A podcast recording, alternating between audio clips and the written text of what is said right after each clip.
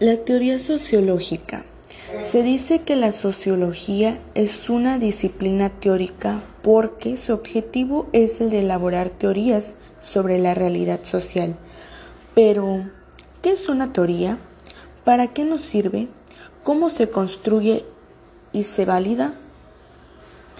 Empecemos por decir que en términos generales una teoría se define como un conjunto de conceptos, proposiciones y definiciones que se encuentran vinculadas entre sí y que son recogidas desde un punto de vista sistemático con la intención de explicar un fenómeno.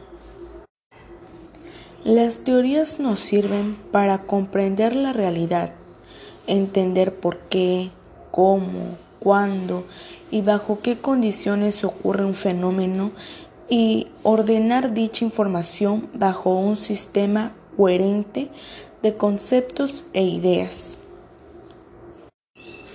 Una teoría efectiva vincula el mayor número posible de fenómenos observados con leyes particulares, todo ello en el marco de un conjunto de proposiciones que son presididas por un principio general explicativo. Esto significa que una buena teoría, al establecer conexiones entre fenómenos relativamente aislados, no solo debe poder explicarlos, sino también predecirlos y eventualmente generar conocimientos que permitan controlarlos. Un aspecto muy importante cuando se habla de las teorías es el que se refiere a su grado de validez. Se dice que una teoría es válida cuando las explicaciones de tipo lógico-causal que propone son coherentes con la observación empírica del fenómeno analizado. Las teorías sociológicas en plural están formadas por un conjunto de proposiciones que buscan comprender, explicar y predecir el comportamiento de los seres humanos en el contexto social en el que se desenvuelven.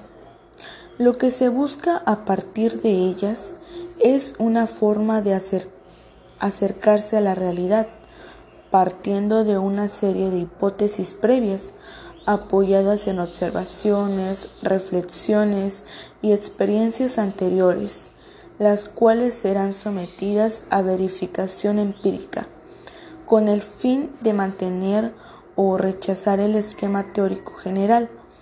Podemos identificar en el ámbito de la sociología tres clases de teorías, las cuales son teorías de alcance general, que se trata de teorías que explican una visión general del mundo y de la sociedad. Teorías de alcance intermedio, que son teorías que cubren aspectos limitados de la realidad social, pero que poseen un grado mínimo de generalización, es decir, fijan la investigación en un hecho concreto de la realidad social y luego lo generalizan a nivel de toda la sociedad. Teorías de corto alcance son teorías específicas, no generalizables, sobre fenómenos muy concretos que en realidad fragmentan nuestra percepción de la realidad y se les suele considerar más como hipótesis de trabajo.